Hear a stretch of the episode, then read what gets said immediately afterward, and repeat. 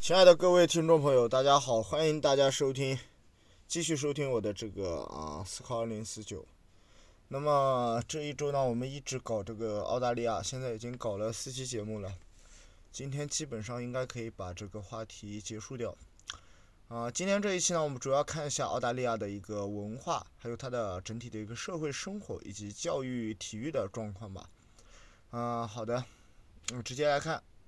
文化部分，首先我们就不得不提及一下这个澳洲的文学。澳洲文学的发展呢，啊，从它的这个文学的发展历史上来看的话，大致可以分为以下几个阶段。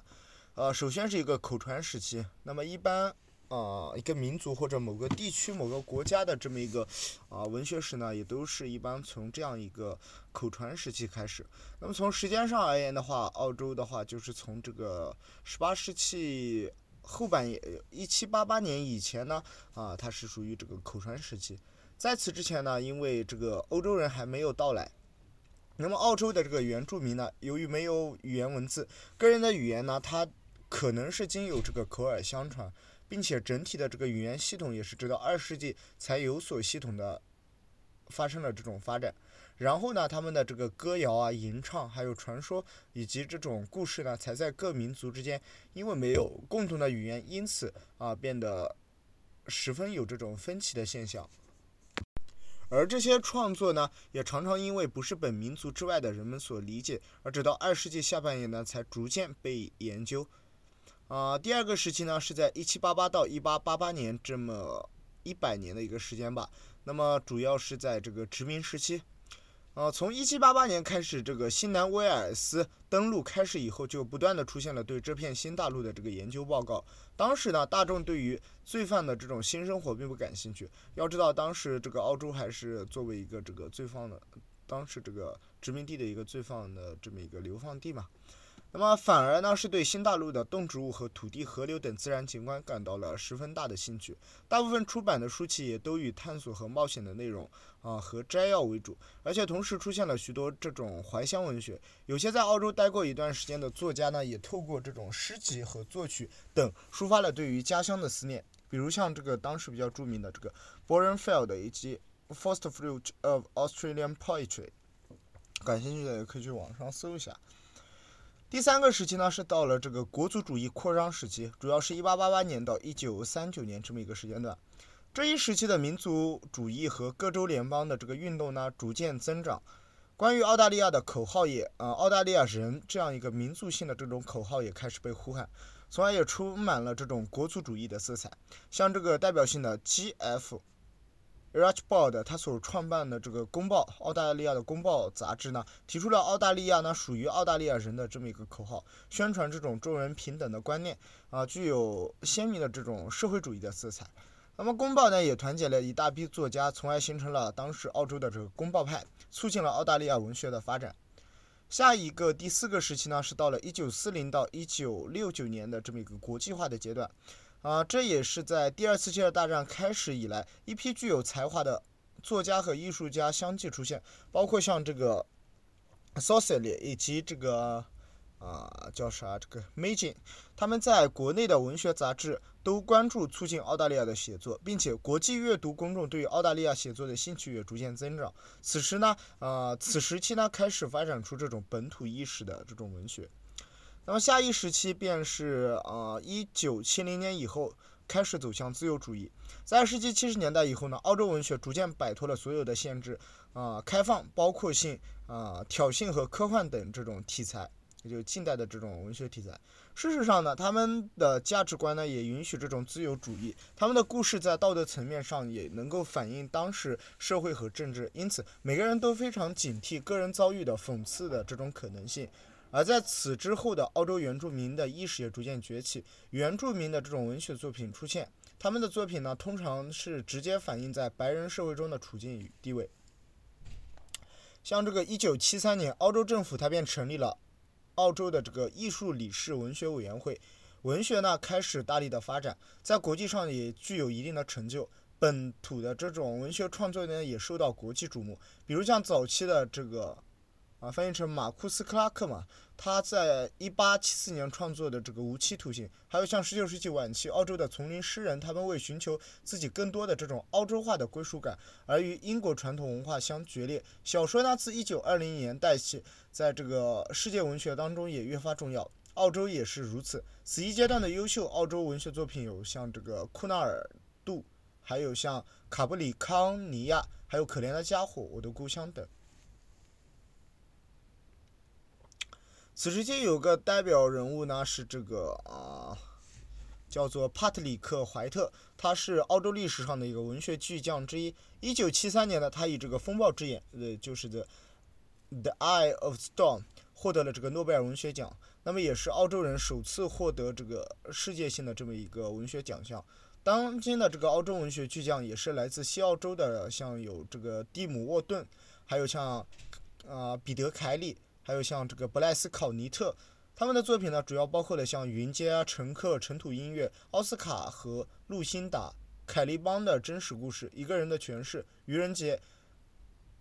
托摩和霍克，还有杰西卡等啊这个。脍炙人口的文学作品。此外，还不得不提及一下这个托马斯肯尼利嘛，啊，他有这个《辛德勒方舟》这个这本书。那么，他也是近代澳洲史上为世界文坛贡献最优秀的这么一个文学作家之一。他曾经呢是一位牧师，主要的作品有《云雀和英雄》《铁匠吉米尔的赞歌》《辛德勒名单》。《辛德勒名单》大家就特别熟悉了。那么，他的大部分作品呢，也都已经被拍成。电影包括像著名的这个《辛德勒的名单》，在一九九三年啊拍成电影，十分强烈的推荐大家去看一下，特别好，真的是。然后这个导演呢是这个斯皮尔伯格嘛，嗯，斯皮尔伯格，斯皮尔伯格他是这个荷兰的啊，荷兰的这么一个啊导演。澳洲其他著名作家呢，还有像这个啊莫雷贝尔、大卫马洛夫，还有像科林罗卡洛等啊，感兴趣的也可以多多去了解一下。那么提及澳大利亚的这一个，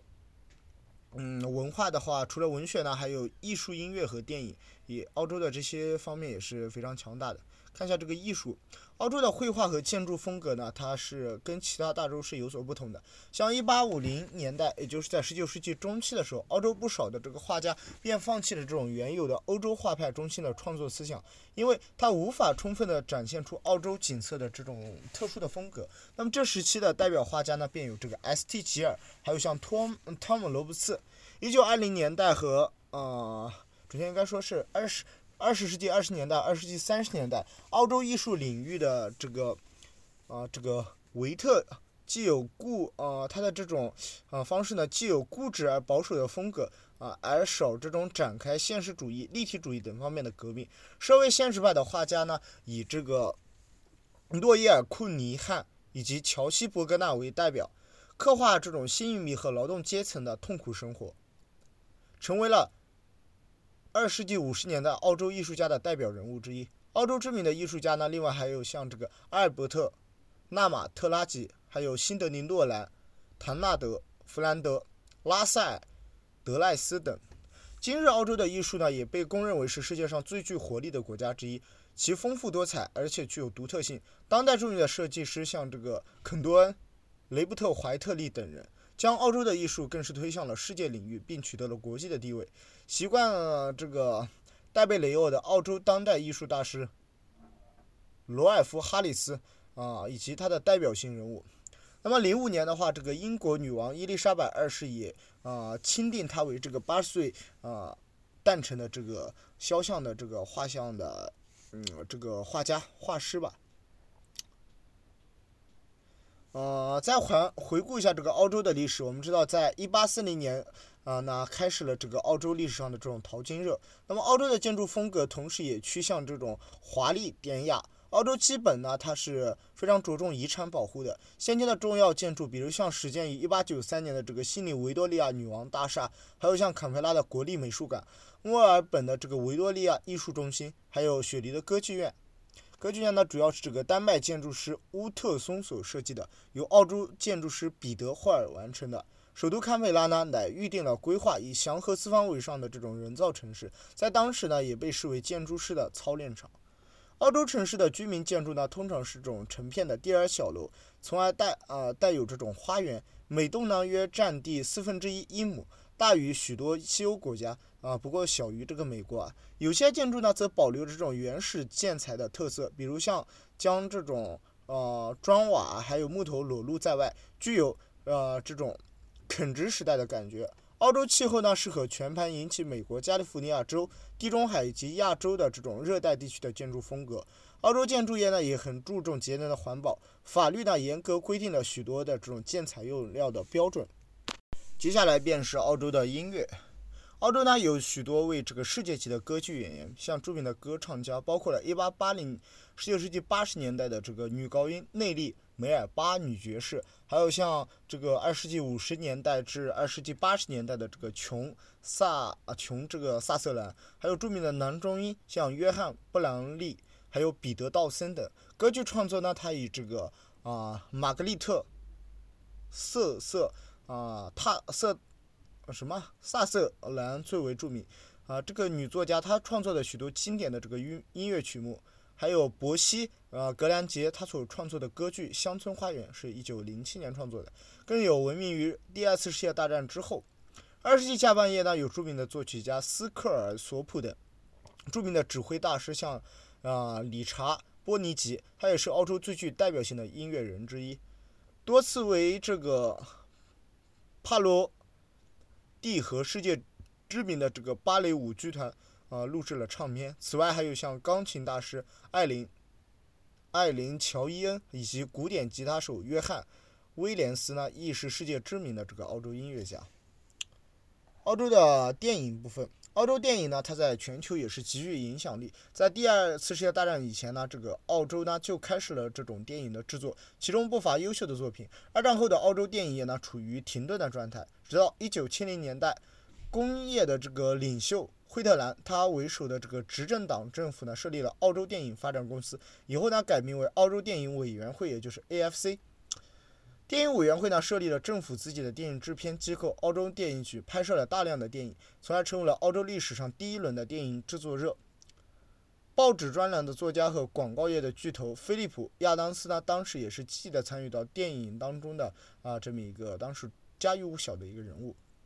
至今，澳洲制片人和导演以其独特风格呢，为自己以及在全球的电影业当中呢，争得了无可争争辩的地位。而且有影影响力的这个，像包括荷里活，澳洲旅美电影人呢，他在荷里活呢，因此被称为这个暗树夜帮。此外呢，也包括了现今活跃于荷兰的多名这个制片人、导演和演员。著名的导演有这个巴兹·鲁尔曼，还有亚历士·普罗亚斯。乔治·米勒以及温子仁等，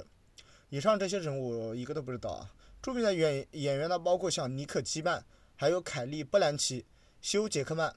盖·皮埃斯以及米娅·瓦斯科斯卡等。这些我也啥都不知道啊。这个感兴趣的可以去看一下。这个澳洲电影我现在也没看过几部啊。嗯，不是没看过几部，直接没看过。听众朋友当中如果有看过的话，也请在这个。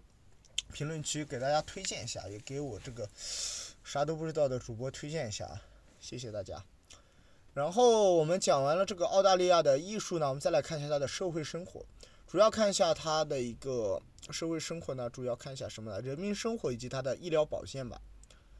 啊，首先是人民生活，澳洲呢它是一个高福利的国家，那么它的福利种类也是多而齐全，主要包括了像失业救济金、退伍军人以及家属的这种抚抚。优抚金，还有残疾人的救济金、退休金以及家庭补贴等。两千零八年的十二月呢，这个就业人数是达到了这个，嗯，十万，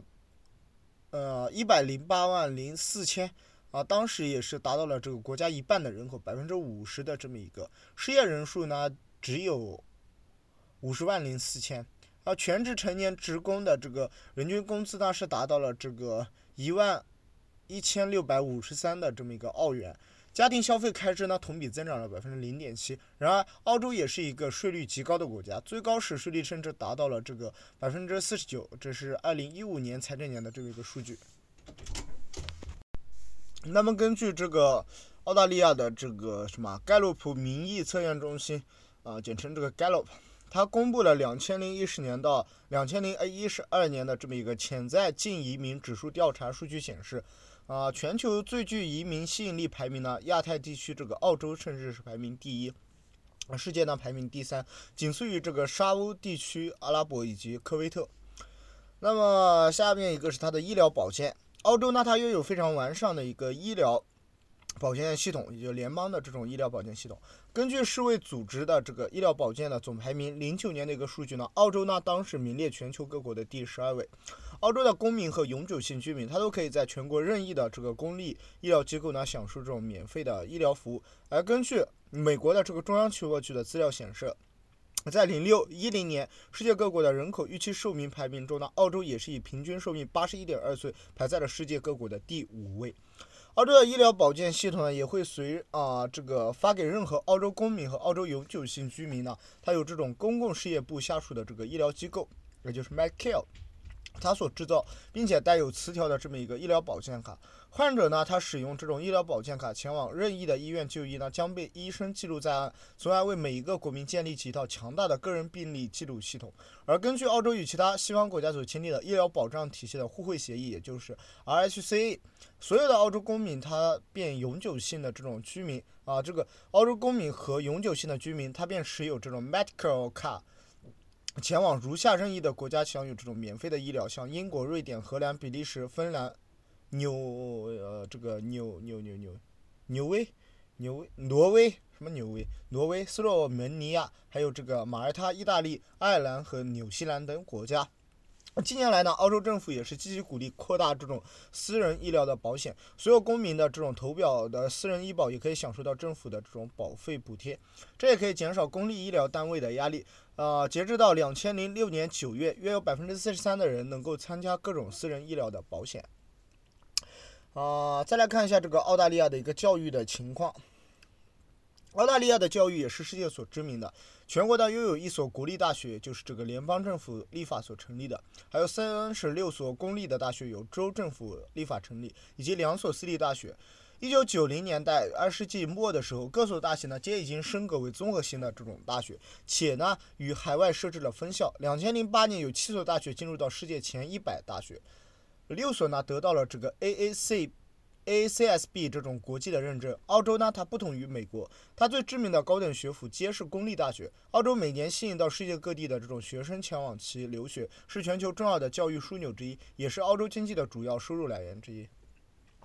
看一下它的高等教育，在澳洲，对于学士学位以上的这种教育的，嗯，教育的这个等级呢，就划归到高等高等教育之中。目前呢，全澳共有三十九所高等教育院校，其中有像德邦大学和澳大利亚的这个圣母大学为私立，其余三十七所都是公立大学。大学一词，它在澳洲呢，它有联邦法律保护，经专家学者以及政府针对的相关学术、财务方面啊之品质呢予以评估和认可，而且它的国会有州议会立法通过啊方准设立，通过以后呢，无论是公立或私立，它都获得教授以允许自核以开设课程以及颁授各种证书。文凭和学位，并有澳洲的教育部以学成名录啊，简称这个 CRICOS 来对其进行管理。澳洲各大学的竞争力排名显呃随着这个政府的评价系统标准的多样化而浮动。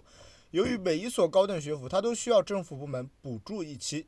校务发展经费，因此它都需要较早的定位出可以长久的这种发展特色以及卓越的数学学科教学的科学体系和研究系所。以利取这种经费，招生和全球学术平等。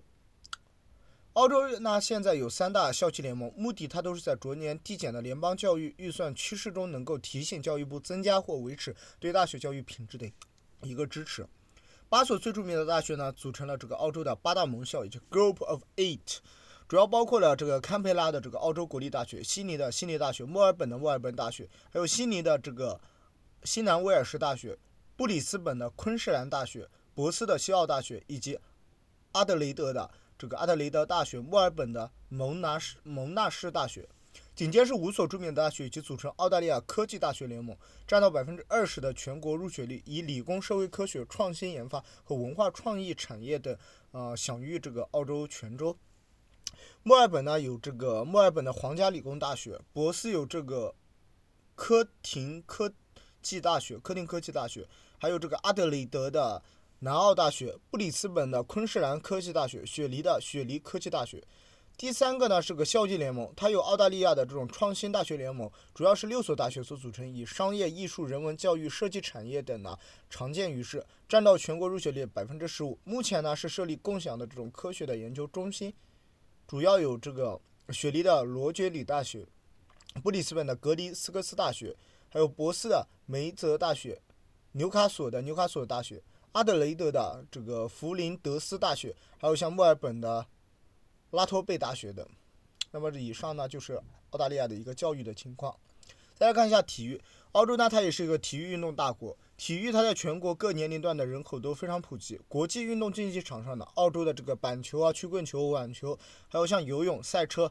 呃篮球啊、网球、橄榄球，还有联盟式的这种橄榄球呢，它都具有一流的水准。单车赛艇也是名列世界前茅。国内其他流行运动还有像这个澳式足球、足球、赛马、高尔夫球和田径。而在其他这种，啊，他参加这个奥运会的历史当中，游泳项目也是曾经为澳洲赢得过最多的金牌，也是澳洲长期以来最引以为傲的项目之一。其中不乏像这个伊恩·索普这样的一一些泳坛泳坛的这个巨星。澳洲本土呢也创举办过两次的这个奥运会，分别是一九五六年的这个墨尔本奥运会以及两千年的悉尼奥运，已经曾经呢这个参与了第一届奥运会乃至今大部分的这个赛事。澳洲曾经举办过四次英联邦的运动会，并出席了英联邦运动会的历届赛事。现在呢有约两千三百万的人口，但数十年来却一直位居于这个夏季奥运会金牌榜的前六名。游泳和田径赛目。的这个项目呢，常常也是带来许多奖牌。澳洲此外呢，还是有这个全网网球运动的一个圣地之一，四大澳满贯之一的澳洲网球公开赛，每年一月它在这个墨尔本公园进行。墨尔本的这个亚伯公园赛道也是一级的这种方阵式赛车 F1 的一个比赛分站。澳式的足球它也是澳洲所特有的一个运动项目。澳大利亚式的这种足球联盟。简称为 AFL，它举行的比赛呢也极受欢迎。接下来，英式足球迅速普及，建立了 A language、A league、A league 啊，并得到了这个迅速的发展。目前联盟呢拥有十支球会，并且一直不断的有新球会加入到这个联盟当中。澳洲国家足球队近年来也成立了澳洲最受欢迎的这个集体运动队伍之一。两千零六年呢，加入了亚洲足协。两千零六年世界杯足球赛中也是表现出色，打入到十六强后，输给了后来得到这个世界冠军的意大利国家足球队。两千零九年呢，更是以世界杯外围赛十强赛八场呢不败的这么一个战绩呢，再次打到了两千零一十年的南非世界杯的决赛阶段。不过呢，最终在首圈呢就被淘汰了。两千零一十五年一月呢，澳洲它作为东道，它为东道主呢举办了亚洲的这个亚洲杯的足球赛，并且在最终的决赛中以击败宿敌南韩的这么一个国家足球队呢，首次获得了冠军。澳洲有多位得过大满贯赛事的网呃网坛的这个巨星，也就网球的这个巨星，比如像这个。博卡朱、罗罗德拉沃，还有像这个帕克里克、拉夫特、莱顿、休伊特，还有像艾利西亚·摩利克、萨曼莎·斯托亚、玛格丽特·考特以及约翰·纽康姆的伊恩·詹姆斯·索普，他也是澳洲的一个泳坛的这个巨星，获得过五枚的奥运金牌，也是澳洲迄今为止最高的一个纪录。著名的游泳运动员呢，还有像格兰尼·哈克特。还有像乔迪·亨利，啊，有这个利比·伦顿、艾米、艾罗斯·米尔斯以及彼得利亚·托马斯等人。好了，那么到现在为止的话，我们花了这个差不多四期还是五期，五期节目吧，就把这个澳大利亚整体的一个情况给大家做了一点讲解吧。然后这几期节目呢，还是做的比较松散的，就是主要就是一个方面或者几个方面来给大家对澳大利亚做一个介绍。只能说介绍，不敢说是讲解或者评价怎么样。介绍。那么呢，后期有机会的话，我就搞一个大一点的，就是就是整体的去讲一下这个澳大利亚这个国家。有机会的话，我们再讲啊。那么主要这个机会呢，就看大家的这个播放量和这个关注度怎么样吧。好的，今天节目就到这里，感谢大家。